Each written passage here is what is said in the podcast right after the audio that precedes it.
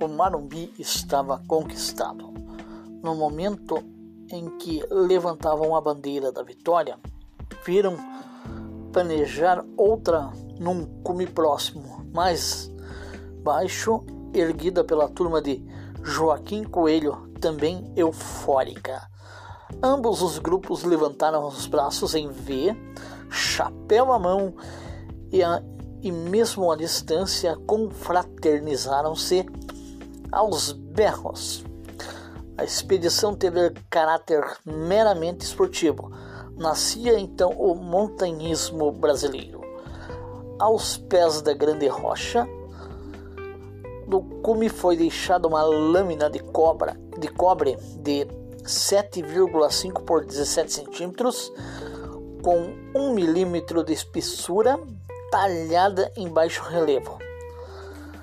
Dizia assim a placa: Aqui depositaram esta placa.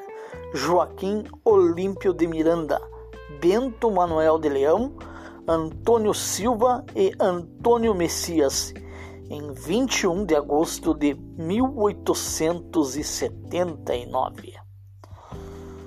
Estava assim declarado aberto o montanhismo no Paraná, ou como muitos queiram, o marumbinismo.